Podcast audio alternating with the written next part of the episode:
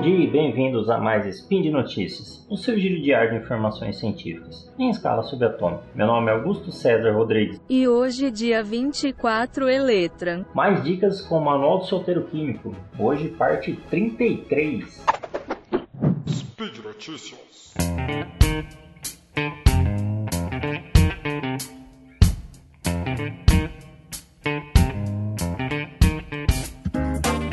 Primeira dica aí, como reduzir o amargor do café sem colocar açúcar. Isso aí. Então, uma maneira de reduzir o amargor do café é colocar gordura e açúcar nele. É, só que, entretanto, se você quiser uma bebida um pouco mais saudável ou se a pessoa não puder, tá, não puder consumir muito açúcar ou você quer uma coisa diferente, você pode fazer igual algumas pessoas em algumas partes do mundo fazem, que é jogar uma pitadinha de sal ou uma bebida amarga para torná-la mais palatável.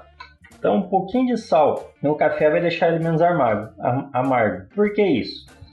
Quando o sal se dissolve no café quente, os íons de sódio, né, Na, se separam da molécula e impede que as moléculas amargas atinjam os receptores da língua. Isso faz com que você não sinta o amargor do café. O efeito ele ocorre bem abaixo do nível em que você seria capaz de detectar o sal para que você não tenha nada além de um bom gole de café, nem tão amargo ou menos amargo.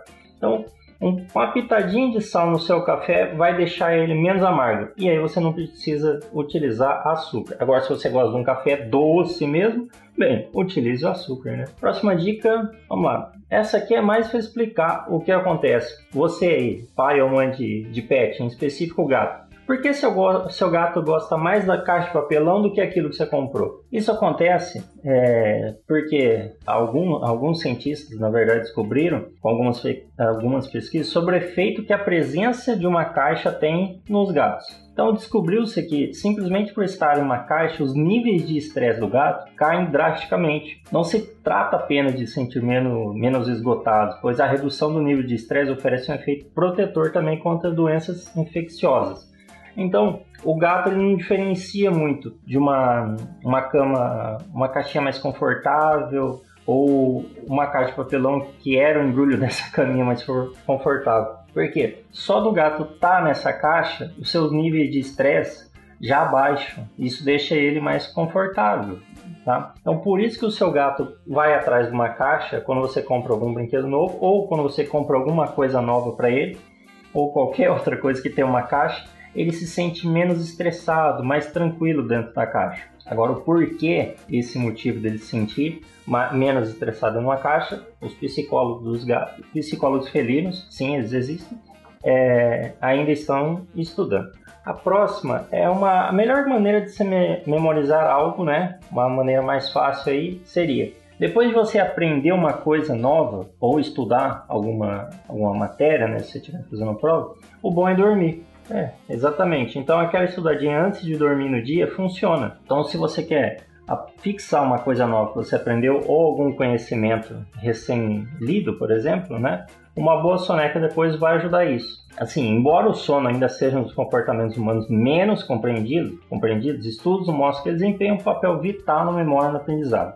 Para vocês terem uma ideia, um estudo em Camundongos mostrou que aqueles que tiraram uma soneca depois de aprender uma nova habilidade, na verdade desenvolveram fisicamente mais conexões neurais em seus cérebros em comparação com seus colegas que não dormiram. Também foi demonstrado que nenhuma quantidade de treinamento intensa poderia produzir os mesmos resultados de uma boa soneca. Muitos especialistas também pensam que o sono tem o efeito de consolidar dados brutos, encontrar regras e padrões dentro deles. Então você pode realmente ler um monte de fatos, números, estatísticas antes de ir para a cama. E, como mágica, entre aspas, acordar com uma compreensão muito melhor de como ele se encaixa. Então, uma boa soneca depois de você é, estudar para a prova, depois de você aprender algo novo, vai ajudar a fixar melhor esse conhecimento. Próximo é reajuste, reajuste seu relógio biológico com comida. Então, assim, não tem nada mais frustrante do que você ficar acordado de madrugada, especialmente se você tem um companheiro de cama que conseguiu dormir em segundos, como se fosse um maldito sim. Realmente já a pessoa falou: Olha, durma? Sim, então dormiu. Não. Agora, se nenhum leite quente te, ajuda, te ajudou até agora a dormir, um remédio frequentemente recomendado é redefinir seu relógio biológico com suas refeições. Vamos lá. Seu ciclo circadiano, o relógio interno que regula os ciclos naturais do corpo, não é apenas ditado pelo dia e pela noite, mas também pela disponibilidade de alimentos. Quando você come tarde da noite ou pula o café da manhã, está dizendo ao seu corpo que a comida fica mais disponível depois de escurecer. Então, ele tenta transformar você num caçador noturno, mantendo acordado. Ao jejuar e comer em horários normais, você adiciona um botão de reinicialização enquanto seu corpo alcança o novo regime. Também isso aí não é apenas útil para trabalhos noturnos e privados de sono, mas também para pessoas que viajam para diferentes fusos horários. Se você quiser pular o jet lag, né, o conselho é jejuar por 16 horas e depois comer suas refeições no horário adequado ao seu destino. Então, para dormir melhor e mais rápido, adeque melhor seu, seus horários de refeições. Não deixe para comer mais tarde, tá? Como nos horários estabelecidos, que aí o seu corpo, seu ciclo circadiano vai se entender melhor e vai fazer você dormir, vai deixar você dormir mais rápido. Última dica aqui é emagreça comendo em pratos menores. Então, tem bastante gente que quando quer emagrecer recebe conselhos de ah, come num prato menor. E realmente isso funciona. É, ele acontece, ele é baseado, né, isso, acontece, é, isso é baseado num fenômeno, fenômeno conhecido como ilusão de Delboff no qual o cérebro vai assumir que a mesma porção em um prato menor é realmente menor. Diz que ele sugere que gostamos de encher nossos pratos em pelo menos 70% e que tendemos a consumir cerca de, 70, de 92% disso. Talvez assim fazendo nos sentir melhor deixando até pequena quantidade. Então, quando você coloca comida num prato menor, parece que tem mais comida. Então você come menos comida e o organismo acha que você comeu bem mais. No fim, você comeu menos e aí pode emagrecer. Mas dentro disso, fora a ilusão de Delboff, também tem outro fenômeno que é conhecido como Unit Bias, Unit Bias, perdão. Ele também funciona aqui.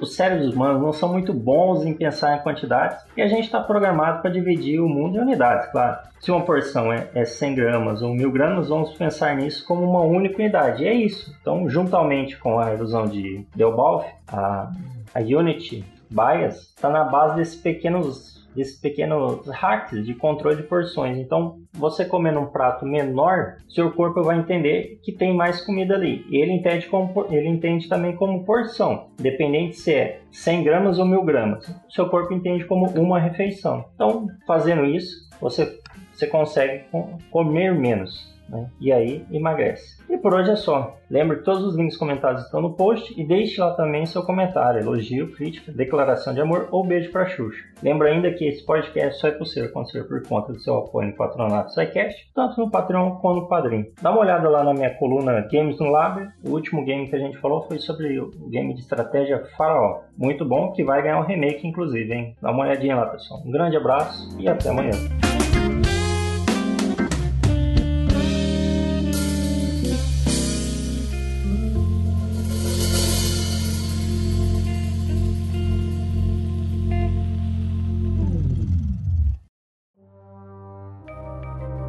Este programa foi produzido por Mentes Deviantes. deviante.com.br.